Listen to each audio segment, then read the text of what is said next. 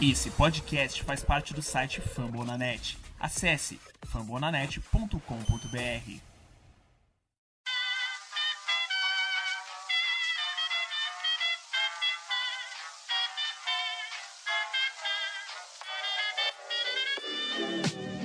Mais uma rebatida forte. E ela tá fora daqui! Uau!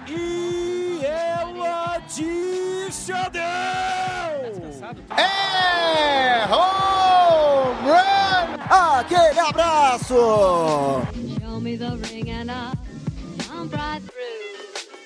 Salve, salve galera, fã do beisebol! Está no ar mais um episódio do Rebatida Podcast, o seu encontro semanal para falar sobre muito beisebol, essa delícia de esporte que eu tanto amo, que você também deve amar e que em 2021 já rendeu muito e acredite, ainda está no começo, felizmente. Eu me chamo Felipe Martins, a voz por trás do Sox Cast, podcast semanal sobre o Boston Red Sox. E para esse episódio 74, eu não estou sozinho. Compondo essa mesa maravilhosa e de respeito do Rebatida Podcast, também estão Vitor Silva, o homem do Baltimore Orioles. Seja bem-vindo, Vitor. Fala Felipe, salve, salve galera. Quem diria, a gente esperou tanto para a temporada começar e já passou, acredite, um mês do campeonato, hein, cara? Tem, e já temos coisa, bastante coisa para falar, né? E tudo que a gente previu tá acontecendo, né? Só que não. Pois é, pois é. A gente achou que as coisas seriam mais normais, mas como dizem, o beisebol de abril passa umas pré, né, passa, prega peças aí pra gente. E falando em pregar peças, também está com a gente o homem do San Francisco Giants, que, acredite se quiser, lidera a divisão do atual campeão. Seja bem-vindo, Natan. Fala Felipe, fala Vitor, boa noite, bom dia, boa tarde, não importa a hora, espero que vocês estejam bem. E como eu disse mais cedo antes de começar a gravar, segue o líder. Todo mundo já esperava, né, o maior da Califórnia liderar essa divisão, que nem o Kansas City Royals, todo mundo esperava que estar liderando a divisão, então tudo tranquilo na liga até agora. Muito bem, muito bem. Como você deve imaginar, o papo do programa de hoje é falar deste primeiro mês do beisebol das grandes ligas, já que hoje é 30 de abril, último dia do mês, e oficialmente o último dia do primeiro mês da Major League Baseball, que começou no dia 1 de março. Com trabalhos técnicos da nossa querida Luke Zanganelli e a incrível gerência de Danilo Batista, o Rebatida já está no ar. Sobe a vinheta!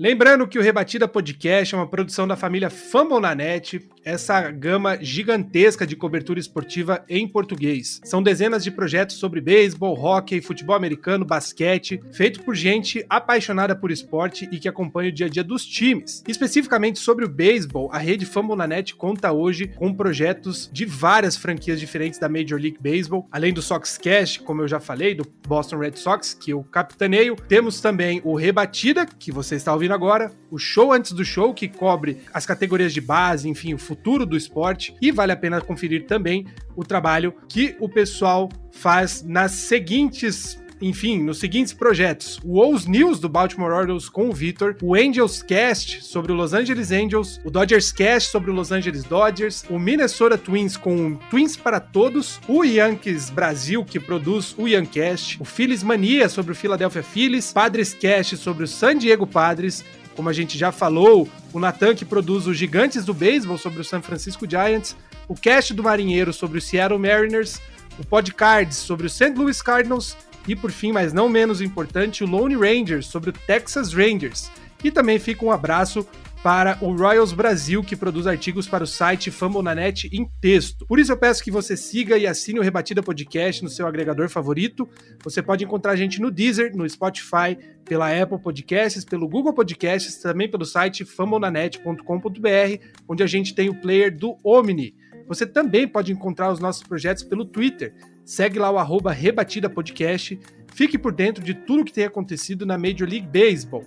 Agora sim, vamos lá para a próxima vinheta e oficialmente o começo do programa.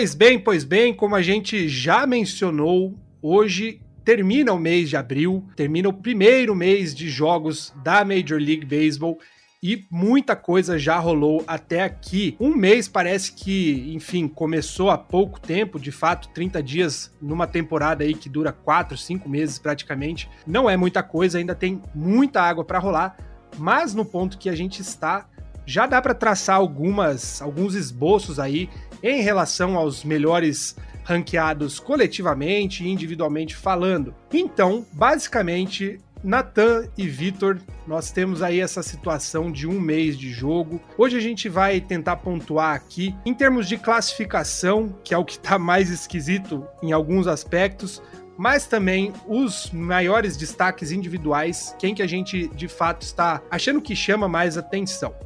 Antes da gente entrar especificamente nesses assuntos, resumidamente, Vitor, depois Natan também, o que, que vocês têm achado aí dessa temporada até agora? Quais lições que a gente pode tirar? Enfim, o que, que mais tem chamado a atenção de vocês? Olha, cara, sinceramente, a palavra que eu coloco é surpreendente. Porque, assim, ninguém, eu aposto com qualquer um aqui, Ninguém iria chegar aqui e falar: o prospecto número 20 do Chicago White Sox vai quebrar o recorde da MLB moderna com os com oito rebatidas nos primeiros oito at-bats. Ninguém ia falar isso. Eu duvido alguém chegar aqui e falar o, o Orioles estaria empatado com o Yankees na lanterna da divisão da AL East. Ninguém ia chegar aqui, talvez o Felipe teria sido o único que ia falar que o Boston é líder da, da divisão leste, a divisão que todo mundo colocava, inclusive nós, né, de uma forma geral, colocamos o Yankees como favorito, hoje o time tá na lanterna. Você tem caso, por exemplo, do Giants que lidera uma divisão onde você tem o atual campeão e o time que todo mundo aposta que, que é uma vaga garantida no outcar. Você tem uma divisão onde o líder, o líder dela tá negativo, que é o Philadelphia Phillies. A única que não surpreende, digamos assim, é o Milwaukee Brewers, que lidera a, a, NL, a NL Central, mas eles acabaram, podem perder o Corbin Burns por algum tempo. Então vai ter muita, muita coisa, muita água para para rolar. E para mim, o maior, maior surpresa, assim, que eu vou ter que dar o braço torcer porque o Fangraphs acertou, Byron Buxton. Quem diria que o center fielder do Minnesota Twins finalmente encontrou seu beisebol, que o consagrou como prospecto número um da MLB por três anos seguidos. É, nas postulações é, pré-temporada, se eu fosse a temporada acabasse agora, eu acertaria uma divisão, que foi a que eu apostei no Oakland Athletics. De resto, eu apostei em Cardinals, Mets, Dodgers, White Sox, Yankees. Eu ia errar todas. Quem diria que o Kansas City Royals ia ter a melhor campanha da liga? Tá certo que você pega que o Kansas City Royals pegou Tigers várias vezes. Isso aí já ajuda. Mas muita gente estava apostando no Twins nessa divisão, até mesmo o White Sox que começou mal, mas agora já encostou no Royals, deve passar em breve. O Red Sox que tinha gente que tava, teve até uma briga, né? Acreditava no White Sox ou não se acredita no White Sox. O White Sox joga, tá bem. O White Sox o que, cara? O Red Sox tá jogando bem até agora. E o ataque tá funcionando. Então a gente não sabe se o Yankees vai conseguir essa arrancada, que eu acho muito provável que aconteça para de fato ganhar a divisão como a maioria das pessoas se espera. Mas o que a gente pode pontuar até agora é que a liga tá divertida. Porque quando não acontece o óbvio, a gente fica sempre naquela sensação de que os times que bons que estão embaixo, como o Padres que está em terceiro na, na divisão, vão subir para brigar mais, mas tem um time que ninguém espera que tá ganhando. Então eu acho que a liga fica mais divertida quando você tem tantos times que não se espera liderando suas respectivas divisões. Então a Major League de Baseball desse mês de abril está impecável, perfeita e maravilhosa. Pois é, a gente comentou aí sobre classificações como um todo, né? A gente consegue passar rapidamente falando de cada uma, basicamente com as previsões que a gente tinha feito lá no começo, tanto o grupo de segunda-feira com o Thiago, Tássio e Guto, e também a gente aqui, a gente fez um. Eu lembro que o Victor Salviano e o, o Vitão também estava. A gente estava aqui para falar das previsões na época. Como o Victor falou, o único que a gente, entre aspas, está acertando é a surpresa do Milwaukee Brewers. Naquela época, pelo menos, era uma surpresa, até agora, pelo menos nesse momento, né? É, o time já está mostrando que veio para fazer um barulho aí na divisão central da Liga Nacional. Mas, indo na ordem aqui, vamos dizer, na Liga Americana Leste, pelo menos, até eu que torço pro Red Sox, que fui o cara que levantou a bandeira que a gente deveria valorizar mais o beisebol do time de Boston, aí um dos mais tradicionais, estou surpreso, porque o time ganhou a liderança da divisão lá pelo jogo 4, ou jogo 5, basicamente, depois de varrer, ser varrido, aliás, pelo Baltimore Orioles, ganhou aí 3, 6, 9 jogos, 10 jogos em sequência, acabou tomando a, a, liderança da divisão e desde então está em primeiro. E o grande destaque seria o New York Yankees está em último, batalhando aí porque ganha um jogo, perde três, ganha um, perde dois, uma irregularidade extrema, o Yankees demorando para conseguir achar uma regularidade. E no meio também uma certa bagunça, o Tampa Bay Rays às vezes engrena, aí volta um pouco. Toronto Blue Jays ainda não mostrou o que veio, tudo bem que o George Springer ainda de fato não começou a jogar, mas o time já começa a pôr as manguinhas de fora, né? O Vladimir Guerreiro Jr. esses dias aí fez estrago na liga. E enfim, Vitor, você que acompanha junto comigo aí esse dia a dia da liga da divisão leste da liga americana, você acha que o Yankees ainda vai esquentar a ponto de chegar nas previsões que todo mundo imaginava de liderar a divisão? Ou talvez esse cenário aí de previsão caia por terra porque a bagunça já foi feita? O que, que você acha? Quanto ao Yankees, você vê que a gente até fez o programa na semana passada, comentou que o time tinha um problema. Se, o, se os rebatedores, se o, se o home run, né, se o long ball lá em Nova York não encaixar, o time acaba sucumbindo, o que, que acaba sendo um problema, porque você fica é, você tem dependência né, de, de home runs. No, eles teve a série entre Yankees e Orioles no, no Oro Park, foi de segunda a quinta-feira, e foi um, um reflexo disso. A série terminou 2 a 2 e o Yankees perdeu os dois jogos que não rebateu o home run. E teve a chance de ganhar o último jogo e ia, ia fechar a série em 3 a 1 Só que quando você vê que a fase não ajuda, a bola do Gleyber Torres pinga no chão e vai para fora do estádio. E caracteriza o ground roll double. Se a bola fica no chão, o Yankees, o Yankees conseguiria virar e vencer, porque o Harold Chapman tem sido tem feito uma, um início de temporada assim muito forte.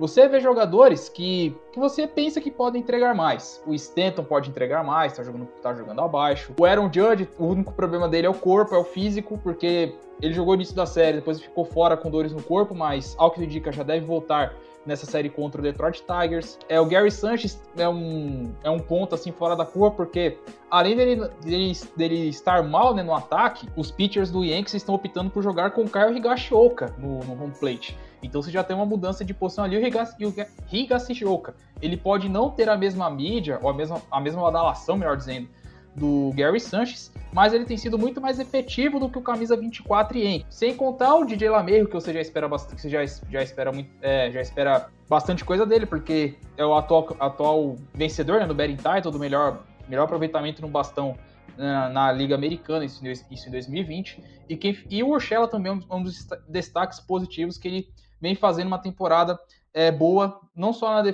não só na defesa, como também no ataque. A questão que fica é que tem caras que ainda estão devendo. Gleiber Torres é um desses casos. O Aaron Hicks está numa, tá numa fase terrível, tá tenebroso. E, e o Yankees faz uma troca que até agora não deu para entender muito bem. Porque o bullpen do Yankees é bom, é um dos melhores, um dos melhores não só da da Liga Americana, mas como da MLB como um todo. E eles passam o Mike Talkman para reforçar o bullpen que, em teoria, não precisa agora, sabe? Então, é complicado, cara, um cenário meio incerto. Você ainda tem a volta do, do Liceverino, previsto para o meio do ano. E vamos ver, cara. É, é, tem os questionamentos também ao trabalho do Aaron Boone, etc. A única coisa que a gente pode é, esperar do Yankees é ver se, se eles conseguem colocar, né, os é, conseguir os resultados que eles precisam. Porque o time tem talento para não para brigar lá em cima, né? Como a gente colocou, a gente não não, não foi é, não é demagogia. O Yankees tem talento para ir, ir mais longe, sim.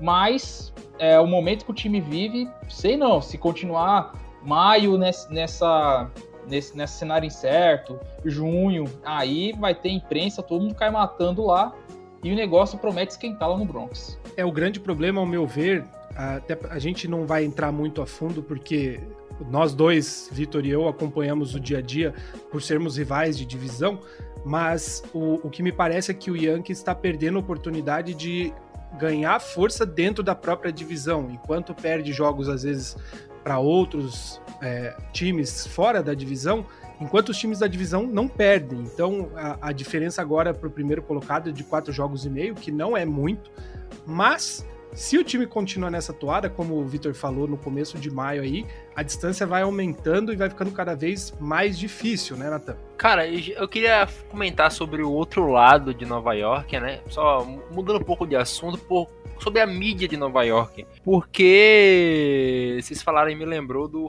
Francisco Lindor, que assinou o contrato agora, 10 anos no Mets, e o cara tá sendo vaiado quase todo o jogo lá em Nova York. Depois que ele assinou o contrato, mudou-se totalmente como você se trata com o cara, porque ele tem um contrato para honrar agora, mas é muito mais difícil se fazer as coisas em Nova York, pelo que se parece. Você toma isso pelos outros times até pelas outras grandes ligas dos Estados Unidos, que Nova York parece que tudo é mais difícil para ir. Então acho que isso também influencia no que vem do Yankees, porque o Tokman, pelo que o Guto me falou quando ele veio pro Giants, quando eu conhecia muito, o Guto falou, pai, o cara só sabe correr em base. O Tokman chegou aqui fez 3 de 4 no primeiro jogo com o strikeout, que foi muito fora da zona, foi o único strikeout dele, e defendeu muito bem. Então a gente teve uma amostra pequena, mas jogou muito mais do que o Guto disse do que ele faria. Então dá pra ter aquela sensação que jogar em Nova York é um pouco mais complicado por conta da mídia lá ser extremamente insuportável e cobrar o tempo. Porque eles têm aquela, aquela coisa de ser vencedor, de, ah, Nova York tem que ganhar. Então acho que isso mais atrapalha do que ajuda. É, e falando sobre o Mets, inclusive já indo pro outro lado pra gente dar andamento, o Mets é o time dos que mais investiu aí praticamente, né? Toda mudança de, de gestão do clube traz o, o, Francisco Lindor. Já tinha uma rotação consideravelmente forte, traz mais gente. E hoje tá na metade da, da tabela da divisão. Aqui, para mim, não tem tanta surpresa, né? O Vitor comentou de, de um, de um recorde negativo liderando. Philadelphia Phillies e Atlanta Braves estão empatados agora, os dois com 12 vitórias e 13 derrotas. Mas me parece que é a lógica. O Braves é um time dos mais fortes, né? Do, do, dos principais. Enfim, o Mets ainda tem jogos para jogar, né? Teve algumas suspensões, até por, por casos de Covid no começo da temporada. Mas é uma divisão também que parece ser nivelada meio por baixo, né? Todo mundo tá meio próximo ali, sem muitos. É, sem muito distanciamento entre um e outro. Eu não consigo ver ninguém que se destaque muito mais, fora o DeGrom no Mets e aí, claro, o Atlanta Braves que parece ter encontrado um caminho agora que o Marcel Ozuna voltou a, a, encontrar bons momentos aí nas rebatidas, né? Não sei o que, que vocês acham, se acham que essa divisão tem uma tendência a continuar como um bloco até o fim, se tem alguém que vai desgarrar e se destacar. Por hora me parece que vai ficar meio parelho, né? A princípio sim, porque se, só, se a gente for olhar no papel, em teoria, você teria ali quatro times que poderiam brigar. Isso olhando elenco a elenco. O Mets com um investimento pesado que fez. O Phillies, que a gente não pode, que a gente comenta que é o, que é o líder da divisão, no papel tem o melhor catch, um dos melhores outfielders da, da MLB no momento. E também um manager que sabe como conduzir times vencedores, apesar do, da temporada passada dos Phillies ter sido tenebrosa. Você tem o Nationals que também investiu, só que o time sofrendo com, sofrendo com Covid também no, no começo da temporada, etc. Aos poucos os jogadores estão voltando, inclusive o seu John Lester, Felipe Martins, estreia na, na MLB nessa temporada, quando estamos gravando esse podcast, né, pela equipe do Washington Nationals. E o Atlanta Braves, que, na essa opinião particular, acreditou que seu, seu time mais, mais pronto para derrubar o, o Los Angeles Dodgers no eventual série de playoff, numa eventual NLCS. Agora, quanto à divisão, para mim é só a questão dos times pegarem no, no breu. Bom, Miami é um time que, que, é um time jovem, então não tem tanta pressão, então vai jogar para ver o que acontece, para dar experiência para a galera. É um time muito divertido de se ver jogar, inclusive olho em uma dupla de calouros, que é o Justice Home, só que ele está na, na IL nesse momento, e o Trevor Richards, que é um dos, que é um dos pitchers é, da rotação, que tem sido um dos, um dos destaques que pode já chama atenção para a de calor do ano.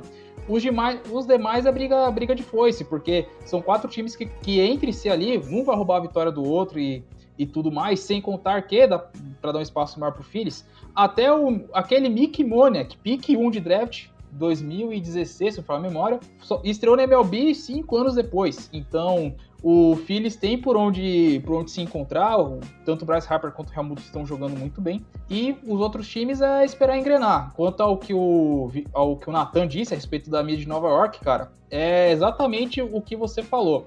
Não tem como, não tem é, a pressão lá é enorme para os times, enorme, porque o Yankees é o maior vencedor da, da MLB, um dos times mais é, maiores, time mais, que tem mais sucesso, né? Mais êxito na história do, do, dos esportes americanos, né? Ou um dos. Então a pressão de lá é enorme, ainda mais que o Mets está com. E do outro lado com o Mets, dono novo, investimento pesado. Tirou um dos melhores shortstops de Cleveland, levou para o seu time, renovou, atendeu a quantia de dinheiro que o cara pediu, o cara tá rebatendo 20%. Tudo, tudo é aumentativo. Se você vai bem, te jogam lá em cima. Se você vai mal, tô, prepara a chicotada. Mas quanto aos começo de temporada com os quatro times, vai, vai seguindo, vai seguindo, né? Ao menos conforme o que se esperava da, da média de forças entre eles, né? Agora, com o desenrolar, que a gente vai saber até onde eles podem chegar. É, eu acho que essas, essas duas divisões, a Central e a Leste da Liga Nacional, elas são as que estão mais em aberto da liga. Porque eu hoje eu consigo olhar para as divisões da Conferência Americana e conseguir apostar em quem vai ganhar, ainda que o Yankees esteja em último, apostar no Yankees hoje, no White Sox e no Athletics. Mas o ponto é que a divisão central, para mim, é a mais bagunçada, porque literalmente até o Cubs, que tá jogando um saco de cimento nas costas, pode ganhar essa divisão. Porque ela tá muito embolada entre si, mais, eu acho que o Cardinals vai ganhar, mas o Pirates, que a gente esperava que fosse o pior time da liga, os caras estão não tão negativos. Aí você tem a, confer a Conferência Leste que eu apostei no Nationals, não sei porquê, eu acho que eu tava doido mas ninguém tá se desgarrando um do outro. Até a conferência que você esperava que o Dodgers fosse ganhar de todo mundo e passar o carro ter alguns jogos parelhos com o Padres, não tá assim. Porque nos últimos é, 11 jogos o Dodgers perdeu 8. Tá difícil esse início para todo mundo de engrenar. Ainda mais essa conferência nacional que para mim tá mais em aberto do que a americana em si. Falando em conferência nacional, meu amigo menino de Jequié, Natan, você tem motivos aí para comemorar e muito, né? Porque essa era, se tem uma divisão que todo mundo dava como certa a vitória fácil com folga do Los Angeles Dodgers, pelo menos até agora tá relativamente parelha, né? O Dodgers chegou a dar uma boa distanciada no começo, San Diego Padres travou algumas séries bem, alguns jogos, né? Pelo menos duas séries aí bem parelhas com o Dodgers mas nesse momento, quem lidera aí com pelo menos meio jogo de vantagem é o seu San Francisco Giants, né? Um time que nos, no corpo de arremessadores tem dado show. O ataque você comenta, né? Às vezes sai muito home run com um cara só, é, aliás, com nenhum cara em base, o time não aproveita tanto as chances, mas a equipe como um todo tem ido bem, né? Cara, é, bem, Felipe, o, o Giants, ele. Ano passado, vocês deve se lembrar que a gente teve uma produção ofensiva muito boa para o que se esperava. Porque o Giants, quando foi campeão na última década, era basicamente campeão com a defesa. Então a gente teve a melhor produção ofensiva da década. Acho que foi a segunda do século, se eu não me engano, foi até a mesma primeira. E a gente esperava que o ataque continuasse produzindo, só que o problema era o montinho. A gente perdeu muito jogo entregando vantagem de 6, 5 corridas. E essa temporada, logo no primeiro jogo, a gente fez o quê? Entregou uma vantagem de 6 corridas pro Mariners. Só que depois, o nosso montinho, todos os arremessadores titulares têm um ERA abaixo de 2.5. Todos. O Anthony Sclafani e o Alex Wood têm 1.5 de ERA. Então, o montinho vem segurando o Giants no jogo. E o ataque, quando precisa, tá indo. O jogo contra o Phillies, que a gente fez seis corridas. Jogo contra o Reds, que eles fizeram quatro. E nós empatamos e viramos o jogo depois. Então, esse time do Giants, ele tá muito bem encaixado. O Gabe Kepler tá conseguindo tirar o máximo das peças que tem. Por mais que eu acho que o time não vai aguentar até o final, porque não temos tantas peças assim. Eu acho que a gente vai sucumbir. Eu espero uma campanha positiva para atrair jogadores que estarão free agents. Um Travel Story da vida que eu quero muito. Mas eu queria falar também do Arizona Diamondbacks, porque nos últimos 10 jogos eles ganharam 8. É a melhor sequência na conferência inteira. E os caras ganharam jogos do Padres, inclusive. Então, essa divisão não tem bobo. Até só o Colorado Rockies, né? Mas o Diamondbacks está positivo, o Padres está positivo, o Dodgers está positivo e o Giants está positivo. Todo mundo vindo de sequências boas, tirando o Dodgers, né? Mas que começou bem ainda empatado o líder da divisão. Mas essa divisão é provavelmente a divisão mais forte da liga no momento, pode com certeza de números, né, que, que eles ganham. Então é uma divisão boa de se acompanhar, por mais que o Dodgers tenha tudo para ganhar, não são confrontos que vão vir fáceis, são confrontos que não são vendidos fáceis, como eu disse. Não só pelos, pelos confrontos, vamos dizer, estatísticos, né, mas a divisão, a divisão oeste da Liga Nacional é a que tem gerado a, a rivalidade mais intensa nesse, pelo menos nos dois últimos anos, né? O, o, que San Diego Padres e Los Angeles Dodgers têm vivido aí em campo. E ao meu ver, a, a, a adição do bom momento do San Francisco Giants torna a Califórnia o, o centro do beisebol do, dos Estados Unidos hoje. Mas, enfim, é o que a gente falou. Tem muita água para rolar ainda. Pra, na verdade, a gente vai ainda falar um pouco da, de outras divisões aqui, mas como regra geral, basicamente, o que a gente vê em abril é um, um distanciamento, um, um, bom momento de, de, vários times que não eram esperados para estar bem. Só que daqui para frente esses times começam a decair, né? A gente vê o próprio Cincinnati Reds, a gente falou aí em outros episódios do Rebatida como eles estavam bem. Hoje já são quarto da divisão, então aos poucos os times vão vão aquela gordura que ganhou no começo vai terminando porque vai passando tempo, o time não consegue impor esse mesmo ritmo de, de começo de temporada, e aí as coisas vão se assentando, né, Natan? É, Felipe, eu, eu, vejo o Reds mais uma situação como se fosse um Glass Cannon, que tinha tudo para quebrar uma hora e ia, ia, muito longe, só que ia quebrar porque não se mantém como eles estavam produzindo ofensivamente. É impossível se manter o que eles estavam fazendo. A situação da gente, como eu vejo mais jogos de Giants, eu posso falar com essa piedade, é que o time ele tá ganhando de uma forma consistente, jogando bem na defesa, que eu acho que é a parte mais importante de se jogar, e o ataque funcionando às vezes bem, às vezes o necessário. Então, só para fechar essa parte de Giants, a meta da equipe essa temporada, como você bem disse, provavelmente vai cair daqui para lá, é terminar positivo para atrair contratos. Para mim, essa é a meta. Eu acho que o Diamondbacks deve seguir na mesma linha, porque Giants e Diamondbacks estão longe de ser times ruins, mas não dá para peitar Padres e Dodgers ainda. Então essa divisão, como eu falei, vai ser interessante e ser boa até o final. Voltando para o meio dos Estados Unidos, a gente falou um pouco da divisão central da Liga Nacional, mas não comentamos quase nada do meio dos Estados Unidos na Liga Americana, que é um dos lugares que tem oficialmente a maior surpresa, porque ainda hoje o Kansas City Royals é o melhor time do beisebol, em termos estatísticos, é o time que mais ganhou e menos perdeu. São 15 vitórias, 8 derrotas. O time lidera a divisão central da Liga Americana.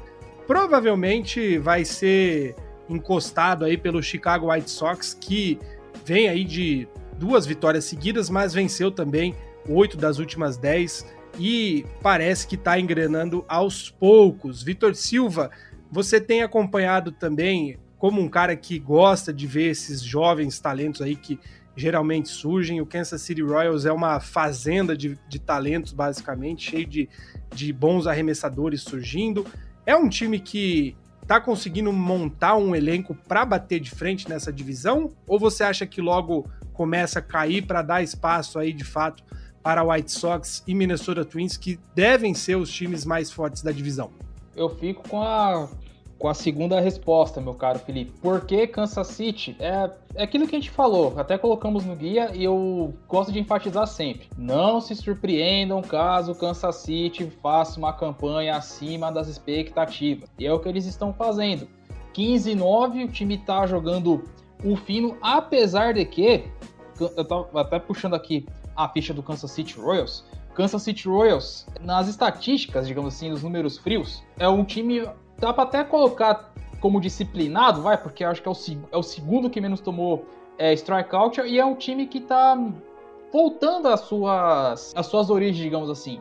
Porque Kansas City, do, desde os tempos de Ned Ost até, até os dias de hoje, né, seguindo a, a linha agora com Mike, Mike Maffini, é o time é o time de small ball, ou seja, é roubo de base, é rebatido e vamos ver o que acontece.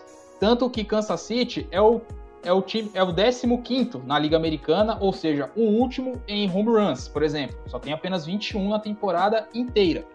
É, aproveitamento no bastão é o sexto, só que aproveitamento no como um todo de 24%. O principal destaque é o Danny Duff, que já está jogando lá em Kansas há algum tempo. O Danny Duff é um caso curioso porque ele tem um ERA de ponto 39, menor que o de Jacob DeGrom, por exemplo. Então você tem casos assim que de jogadores que, que estão indo bem.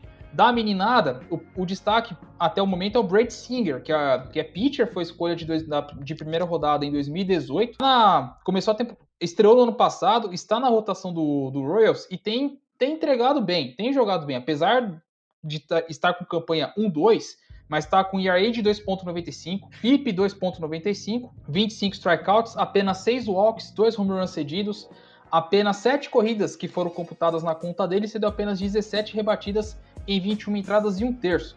Ou seja, Kansas City aos pouquinhos vai ganhando a sua cara, aos pouquinhos vai colocando as manguinhas de fora. Se vai ter como competir a longo prazo, no caso de imediato, contra Chicago, contra Minnesota, que é outro time também que pode pode brigar também, que tem, tem talento para isso, também foi colocado também, também entre nós como favorito a ganhar a divisão? Não sei, é muito complicado falar. Tem as coisas têm que dar, as coisas têm que darem muito, mas muito certo para Kansas City conseguir competir agora. Essa que é a verdade. O foco do time é desenvolver o principal prospecto deles, que é o Bob, o Bob Wiff Jr. Até colocaram que ele poderia estrear no começo da temporada, mas só foi fumaça mesmo. Por enquanto ele vai seguir lá nas ligas menores. Ele é, é um shortstop de muito futuro. Inclusive o time tem conseguido essa campanha sem o seu, sem o seu shortstop titular, que é o Adalberto Monas e o Nick Lopes tem dado conta do recado, substituindo o camisa 27 do Royals.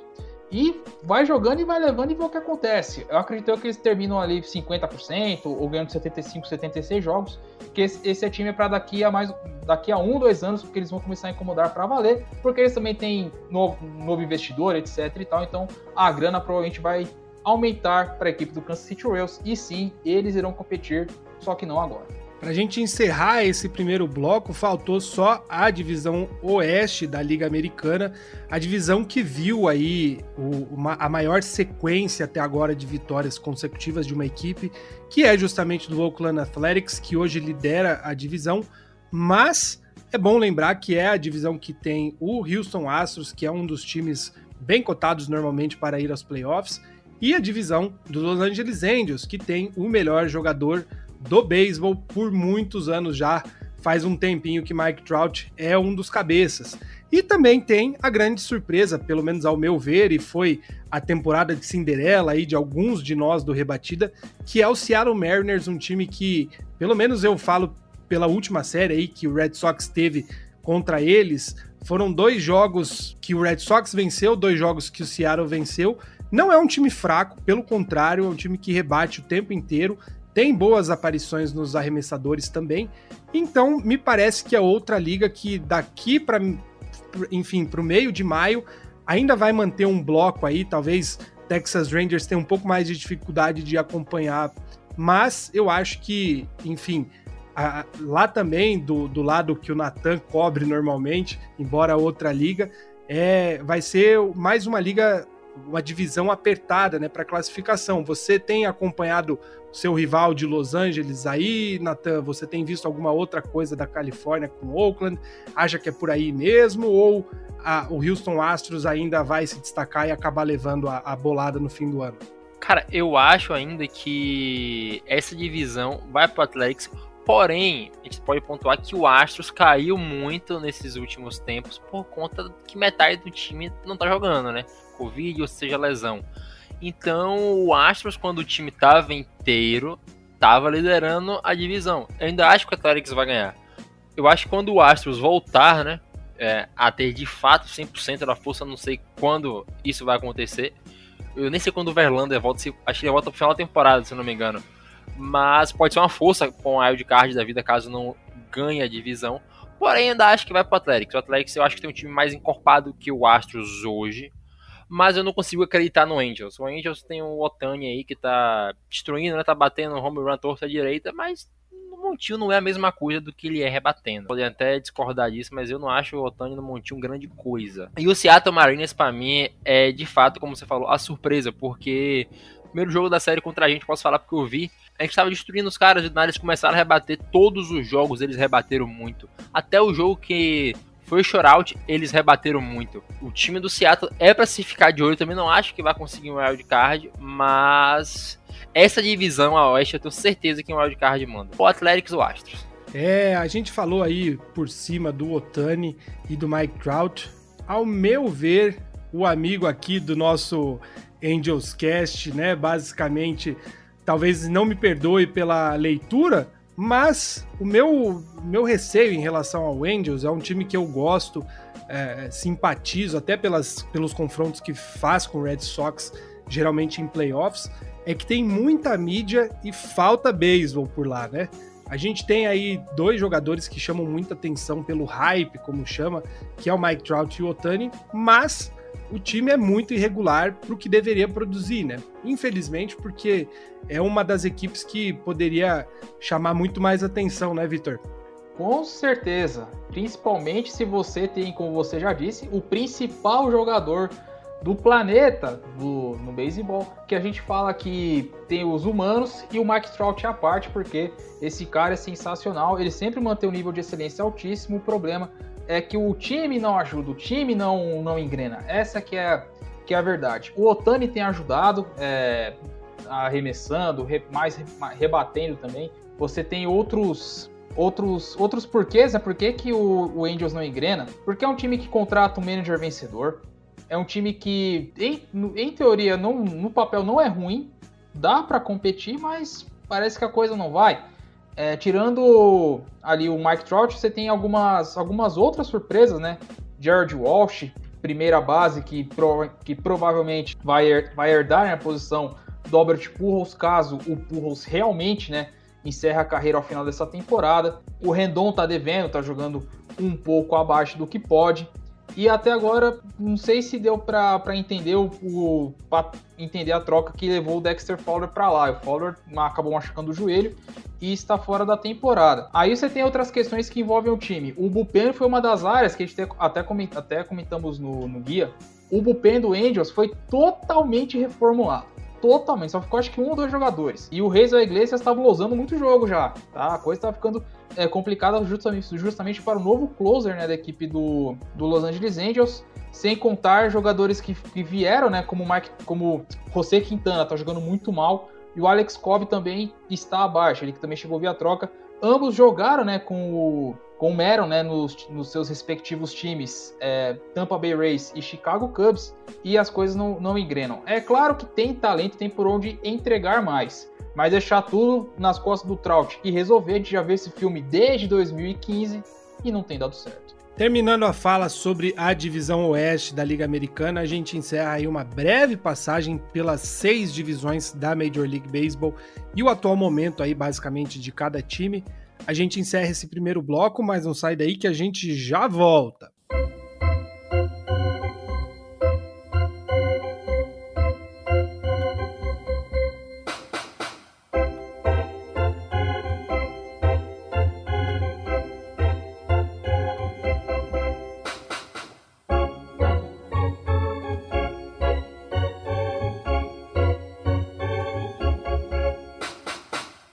Retomando aqui a conversa no segundo bloco do episódio 74 do Rebatida Podcast, ainda falando sobre destaques nesse primeiro mês de beisebol da Major League Baseball em 2021, a gente já tem uma certa noção aí de quem são os principais destaques individuais. E aí, por tabela, a gente também vai falar de quem aparenta ser o, o, os principais concorrentes para as premiações individuais, MVP, melhor arremessador, calor do ano.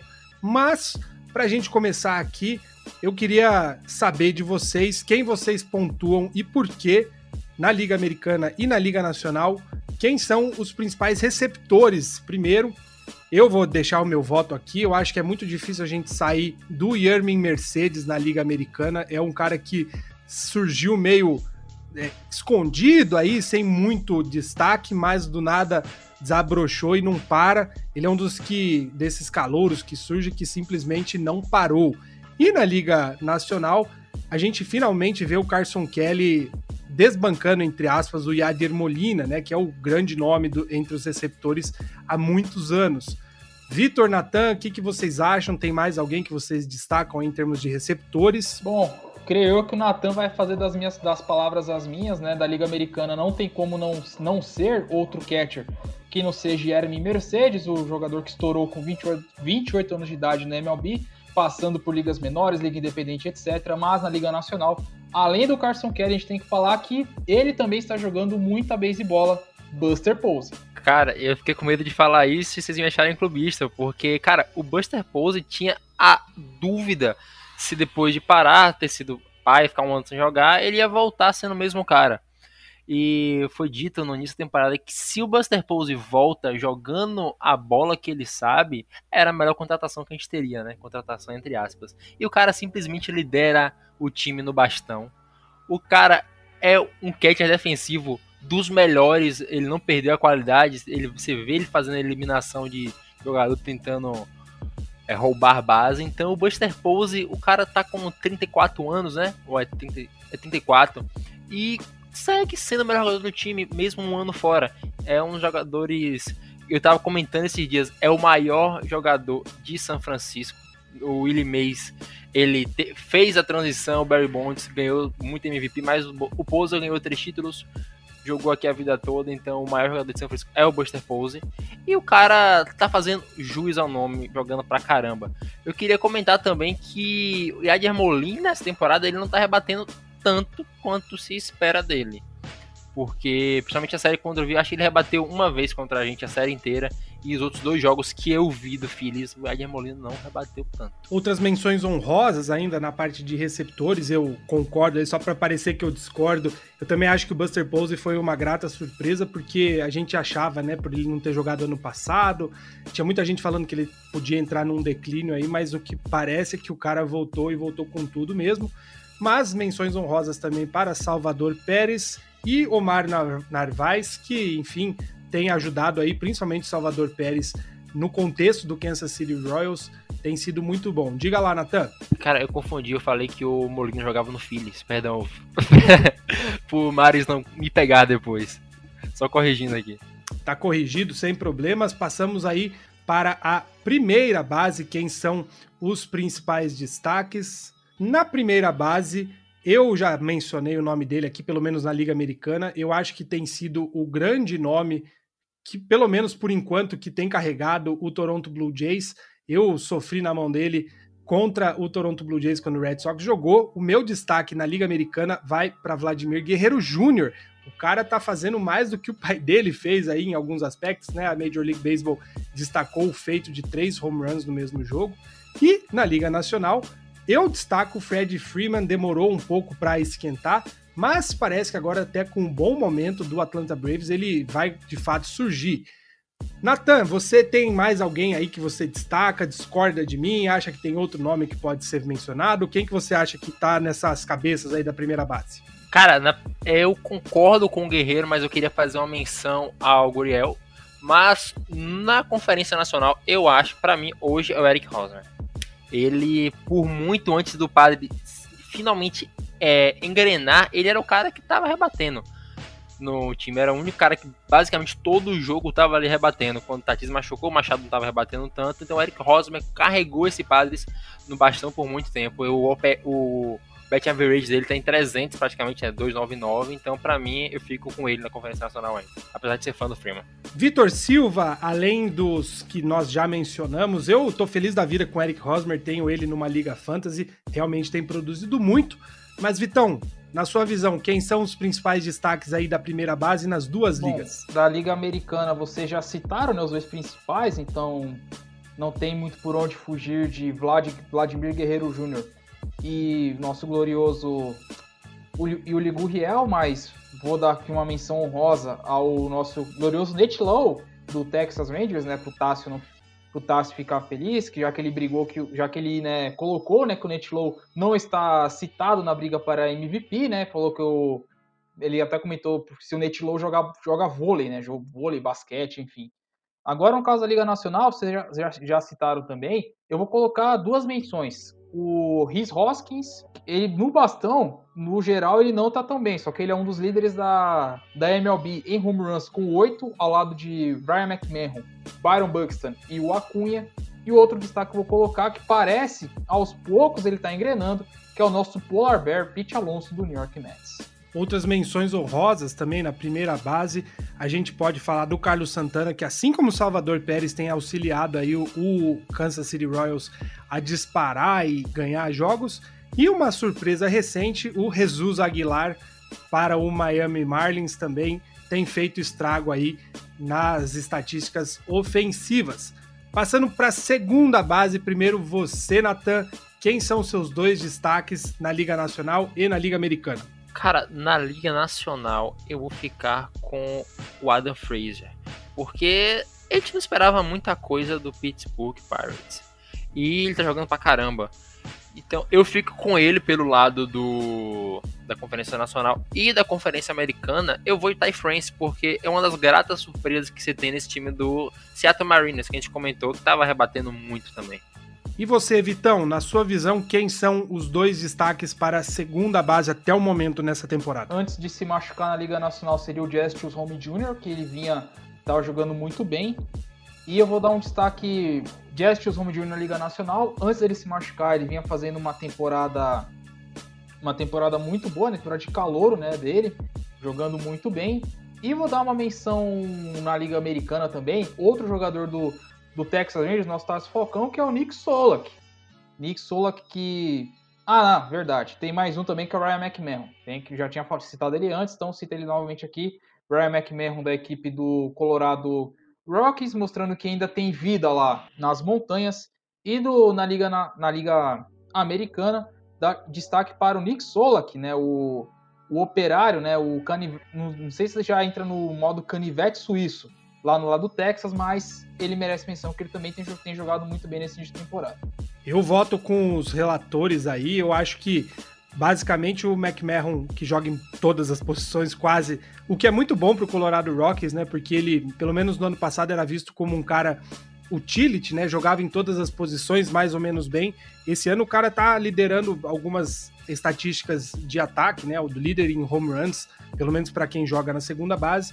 E o Whit Merrifield, que meio que vai na mesma linha aí, joga também no outfield, mas é um dos principais nomes para a segunda base.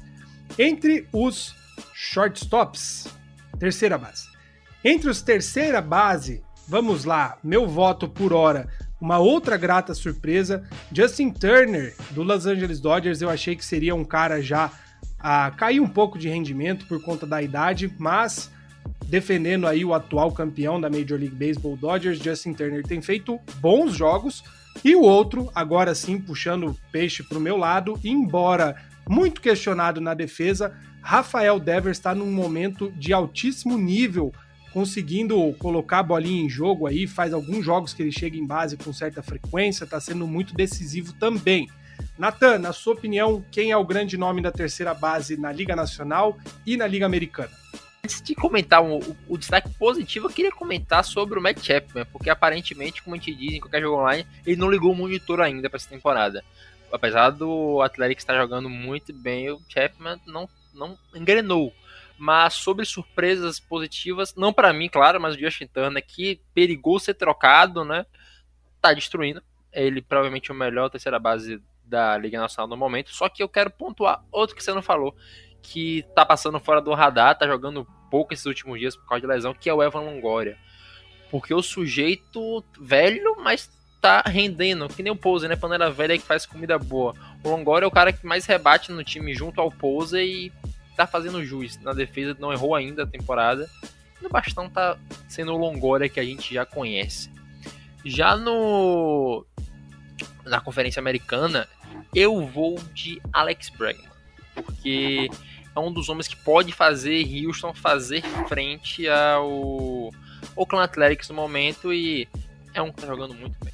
Vitor Silva, na sua visão, vai com o Natan? Tem outros nomes a destacar? Quem são seus votos? Rapaz, terceira base, o Turner tá, tá ok, né? Não tem muito por onde.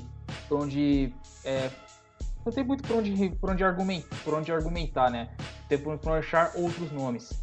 Outros destaques que daria para colocar, apesar de que é, não, não, não tem né, números assim exuberantes, mas tem jogado bem, não na Liga Nacional, mas na Liga Americana, que é o Kyle Seager, do Seattle Mariners.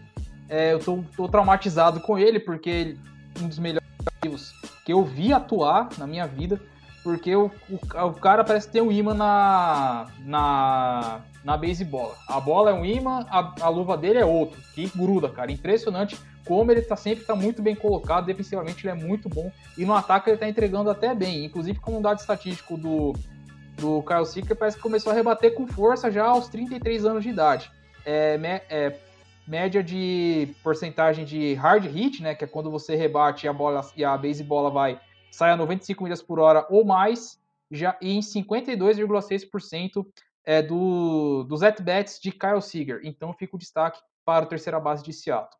Falando em, em Kyle Seager, vai o meu voto também para shortstop, que, enfim, pode não ser o que mais chama atenção quando você tem Fernando Tatis Jr. na mesma posição, mas em algumas ligas fantasy que eu participo, pelo menos, o Corey Seager é dos caras que mais pontuou na posição. Então ele fica como meu voto para interbases na Liga Nacional. Na Liga Americana, o voto vai para Bobichette, outro cara que eu torço um pouco o nariz por tanto de hype que colocam em cima, mas é um dos principais nomes também até o momento, Vitor. Quem você diria aí que são os principais destaques para shortstop até o momento? Bom, para shortstop, já, já partindo já da Liga Nacional, eu vou dar o meu voto para Trey Turner, que longe das lesões, joga muita basebola. Sim, tá jogando muito bem. Já tem mais home runs que roubos de base, o que chega até a, a ser até incomum, né, para um cara que é conhecido é, pela sua velocidade, né, percorrendo é seu principal atributo. Agora na Liga Americana, cara, na Liga Americana, quem que poderia colocar destaque? Acho que pode ser o Carlos Corrêa, do, do Houston Astros. É um dos poucos que, que tem entregado lá no, no ataque também, não só ele como o, o time como um todo do Houston Astros, os principais né, nomes tem deixado né, para trás o 2019 dele, que foi tenebroso. É, o Correia foi uma das, das exceções, né, é verdade. E para 2021 ele está mantendo a pegada e também está em ano de contrato. Então, quando os jogadores estão em ano de contrato, pode esperar que ele vai entregar muito mais, que ele quer receber mais grana quando tiver para assinar um contrato novo. Nathan, quem você acha que são os principais destaques até o momento para Interbases? Cara, eu achando que você é clubista, você ia falando o seu shortstop, que agora me fugiu o nome dele. Xander É. Bogarts. Até onde eu vi, ele tava jogando bem. Mas eu queria falar do Turner, né? Mas o Vitor já falou. Acho que eu ficaria com, talvez com o Trevor Story. Por mais que a temporada dele não esteja sendo brilhante, ele é um cara que se destaca em meio aquela meio de nada que é o Colorado Rockies. Só que na Conferência Americana também eu vou ficar de bobichete, só que eu quero, quero comentar novamente sobre o Francisco Lindor, que o cara tá rebatendo para 1.197. Esse não é um, um número que se É espera a de famosa Francisco Mendoza Lindor, né? É, tem muito jogador, até você comentou do Bogarts no ataque, ele tem ido bem. Mas eu, eu, o ponto do Bogarts, ele, por incrível que pareça, ele tem estatísticas defensivas piores que Rafael Devers, que é conhecido por não ser bom na defesa. Então, nos últimos dias aí, ele tá passando um período meio frio, meio de slump. Talvez não seja o melhor momento para colocá-lo como um grande destaque. Passando para os campistas externos, os outfielders, Aqui para mim não tem muito segredo, como o Vitão já falou, na Liga Americana, Byron Buxton tem sido grande destaque ofensivo, e na Liga Nacional eu vou com o menino Acunha Júnior, acho que também é outro que tá botando a bolinha para sofrer. O que, que você acha, Natan? Mais alguém nessa lista ou vamos desses mesmos? Cara, tem um nome que não pode faltar. O cara ficou fora, voltou e já lidera os outfielders em bet average, que é o Mike Trout. Cara ficou de fora e já voltou e bateu seis home runs na instante, assume a liderança da liga. Não tem como não falar dele. O cara, ele é simplesmente uma máquina, uma besta enjaulada com ódio. Ele não tem como parar esse sujeito. Mas o Bryce Harper tá jogando muito bem também, eu queria mencionar. Mas fora isso, pra mim, eu não tem como não falar do Mike Trout. Ainda mais quando ele volta jogando pra caramba. assim. Vitão, para você, além do Buxton, que possivelmente vai ser a sua aposta, quem mais tem se destacado bastante? Não, o que o, Buxton está jogando é sacanagem. Não tem é, outra palavra para definir. Eu vou ser um, pouco diferente aqui. Vou dar destaque para o Michael A. Taylor, do Kansas City Royals. Tem jogado muito bem, principalmente defensivamente. É o líder da, em Defensive War da, da, da MLB, né? Com 0.7 War exclusivo só para só para defesa. O Michael. Taylor tem sido esse destaque, né, mais defensivo. E na Liga Americana, é, na Liga Nacional, perdão, melhor dizendo. Ah, não, na, é verdade, na Nacional. Aaron Duval do Miami Marlins, que saiu de que já tinha feito um bom ano em Atlanta, perdeu espaço por causa de Osuna, Christian Patti e Acunha Jr. Foi para Miami e está mantendo o seu nível, nível que de 2020, essa é a verdade. Então, Aaron Duval e Michael Aiton. Entre os arremessadores titulares, eu até queria fugir aí do óbvio na Liga Nacional, que naturalmente é Jacob DeGrom, o cara tá num outro patamar aí, assim como Mike Trout é pro ataque, DeGrom é pros arremessadores, mas o meu destaque vai pro Corbin, Corbin Burns, a gente comentou aí no comecinho, falou do Milwaukee Brewers que pode perder ele, enquanto ele jogou, pelo menos, o cara fez estrago, fora dos holofotes que o Jacob DeGrom tem. Na Liga Nacional... Na Liga Americana, aliás, o meu voto vai para Tyler Glasnow, o único dos grandes aces aí que basicamente conseguiu resistir ao ataque do Red Sox nesse começo de temporada. Foi o jogador que segurou bem e contra alguns indicativos aí de que Tampa Bay teria desmontado a rotação, o cara veio para brigar pelo, pelo título de, de melhor arremessador da, da, da Liga Americana, né? Vitão, você que também acompanha o Tyler Glass, não acha que é por aí mesmo? Tem algum outro nome? Quem são seus votos? Bom, vocês clubistaram, agora é minha vez. John Means, não tem por onde não falar do nosso camisa 40 e nosso, nosso ace do Baltimore Orioles. É, perdão porque engasguei, porque até me fugiu o número do cidadão, que é muita emoção, porque eu vou falar positivamente de algum jogador do Orioles em 2021. É um milagre divino, meu Deus do céu. É o nosso camisa 47, último All-Star, a, a, último All-Star, né, pelo, pelo Orioles. 2-0, 5 jogos que começou, e aí de 1.50, está no top 10 em WAR, 1.5, 1.5. Pode procurar qualquer outro pitcher que esteja igual ou abaixo. O Mins lidera, só está empatado com o Kyle Gibson do Texas Rangers, que também merece menção rosa, que tem jogado muita bola. E do lado da Liga Nacional, outra surpresa também, que para quem dava ele como acabado, ele já, já me quebrou muito em fantasy, mas parece que ele aderiu ao Degrom. Cortou o cabelo começou a jogar bem.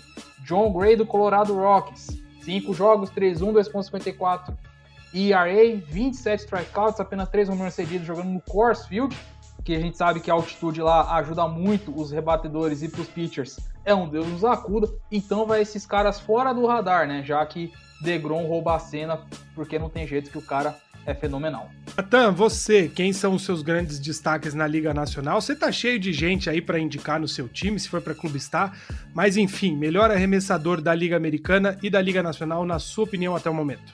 Cara, não tem como fugir do DeGrom, né, na Conferência Nacional, mas eu vou de Carlos Rondon na nossa querida Liga Americana, porque o cara fez um no-hitter, né? Esse, esse, mês.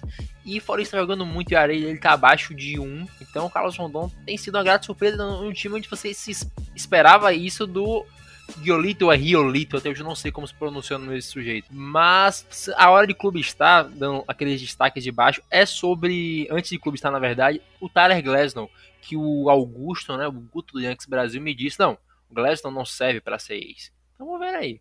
Estamos vendo que ele está jogando. E sobre o meu time, queria falar sobre o Antônio Sclafani, fez jogo completo essa semana, desde 2016 ele não fazia isso, e toda a rotação em si. Mas de cada lado, esses, esses são os que eu fico. Para a gente encerrar aí os principais destaques antes de palpites bem rápidos, falando dos relievers aí, eu na Liga Nacional, no, confesso, não estou acompanhando tanto assim.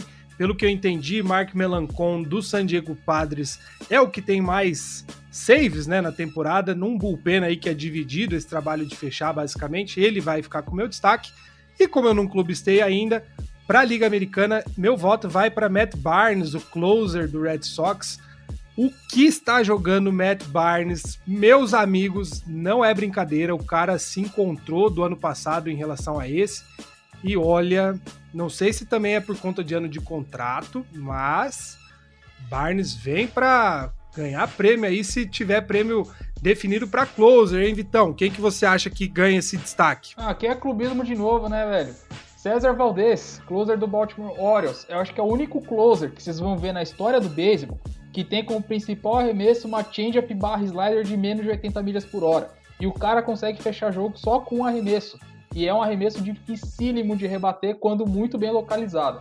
Ontem acabou, no caso ontem, da, da última gravação do podcast, acabou dando errado, mas o César Valdez, César Valdez é um exemplo de persistência, porque ele é o jogador mais velho a, a estar no roster de Open Day desde o fim dos anos 80, começo dos anos 90, que, que o César Valdez já não é mais nenhum garoto, já é nosso querido vovô, já tem 35 anos de idade. Agora na Liga Nacional, eu queria dar um destaque, eu vou deixar esse pro, pro Natan Clubistar, eu vou escolher outro aqui que parece que está reencontrando o seu, o seu beisebol depois de uma fama de blusar muito jogo importante, Kellen Yancey do Los Angeles Dodgers. Natan, para você, quem são os grandes destaques aí em termos de relievers, de arremessadores reservas? Cara, se eu falasse que não é o, o Molecon na Liga Nacional, eu estaria mentindo. Só que eu queria falar do Drake McGee, porque o cara, ele. Você tem um, um closer que só tem um arremesso que presta a slider dele é horroroso, o cara só tem fastball e ninguém rebate o cara. O cara tá com 7 saves, um atrás do,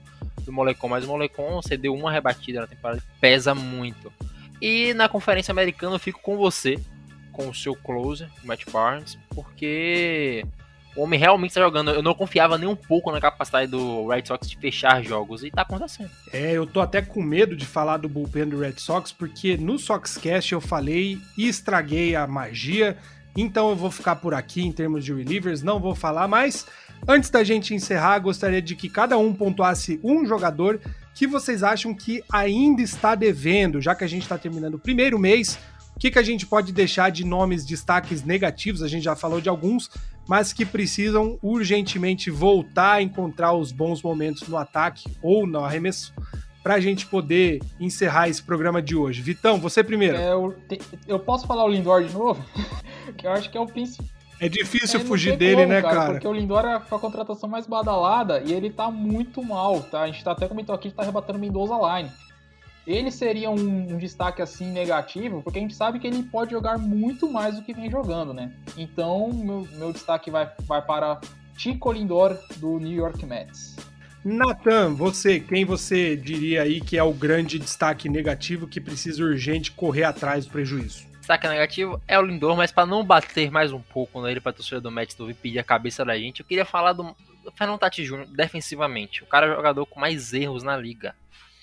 Todo mundo sabe que o Fernando Tati Júnior é um fenômeno, ele defende pra caralho, bate pra caramba, mas o Fernando Tati Júnior é o jogador com mais erros na liga. Isso pesa, ele tem que melhorar isso, porque ele é um jogador de confiança. O Vitor até comentou no episódio do Gigantes do Beisebol que ele foi que ele queria ver o desempenho do Tati Júnior como o grande cara da franquia recebendo o salário que ele recebe hoje.